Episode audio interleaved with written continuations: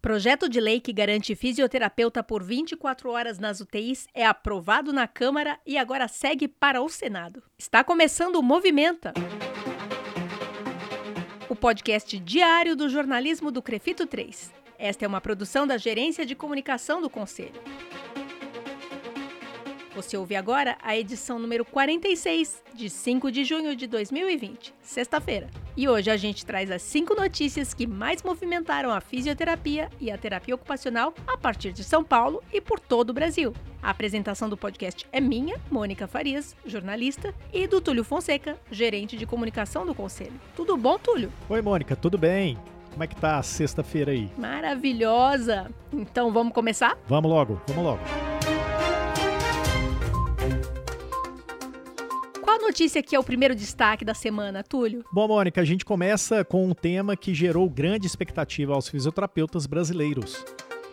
A aprovação do projeto de lei 1985-2019 na Câmara dos Deputados. Mônica, é possível fazer uma resenha curta para aqueles que não acompanharam de perto essa votação? Não, dá para fazer uma resenha assim, Túlio. A votação do projeto de lei 1985-2019, que determina a oferta da assistência fisioterapêutica 24 horas nas UTIs de todo o país, estava prevista para acontecer na Câmara na quarta-feira, dia 3 de junho. A sessão foi aberta na quarta-feira, mas devido à polêmica gerada em projetos que estavam sendo debatidos, não houve tempo para votar o projeto. Quem conhece os trâmites do Congresso sabe que é bem comum acontecer coisa semelhante e que isso costuma atrasar ou mesmo inviabilizar a tramitação de projetos dentro da Câmara e dentro do Senado.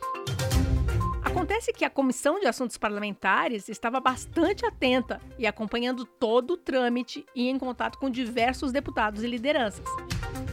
Na quinta-feira, após quase seis horas de reunião, o PL foi aprovado e agora ele segue para o Senado Federal. É isso aí. E a gente já falou muitas vezes sobre esse assunto também. Vamos para o segundo movimento desta semana. O Crefito 3 vai capacitar fisioterapeutas da atenção básica para UTIs. Que parceria é essa, Mônica? Olha, Túlio, essa notícia é realmente muito importante. O Crefito 3 está liderando uma série de ações para proteger os profissionais da linha de frente do enfrentamento à Covid-19, visitando os hospitais, garantindo que as equipes tenham os EPIs necessários e também oferecendo um suporte técnico-científico por meio do plantão Tira Dúvidas para os profissionais nas UTIs e logo mais pela websérie A Beira Leito.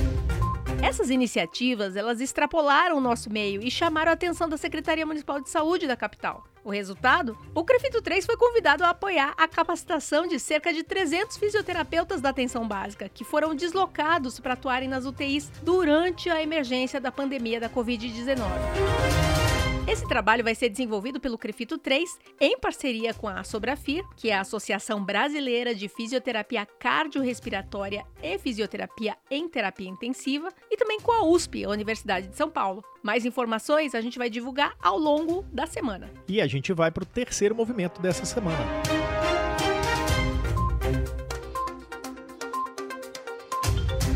Falamos agora em orientação, certo? E o Crefito 3 está liberando novos materiais orientativos no site. Quais, Mônica?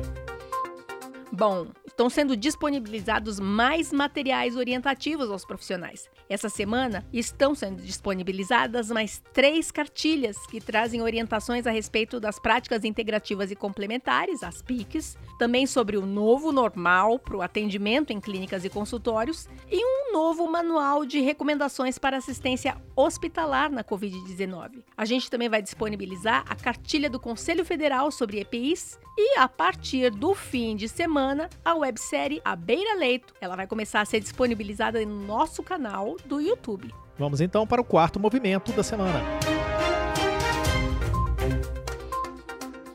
Agora, eleições 2020 aqui no Crefito 3.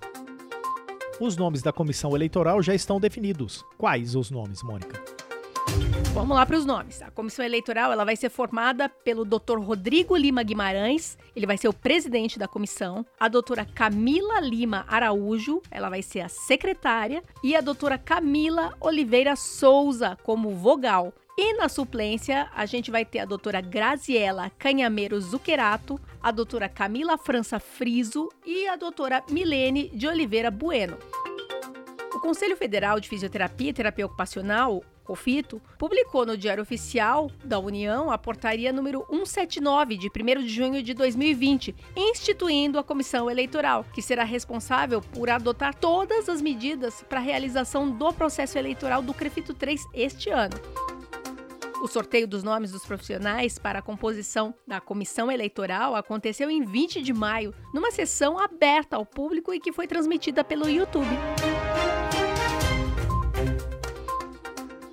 O último movimento da semana são nossas lives. Nessa semana aconteceram debates com profissionais e temas de destaque para a fisioterapia e a terapia ocupacional. Mônica, e quem perdeu? Se perdeu ao vivo, pode assistir no YouTube depois. Olha, quem está conseguindo acompanhar a agenda de lives que o Crefito 3 tem organizado, viu que essa semana o conselho contou com a participação de mais quatro profissionais que são referência na fisioterapia e na terapia ocupacional, e que os temas debatidos envolveram áreas bastante diferentes e que também foram afetadas pela pandemia.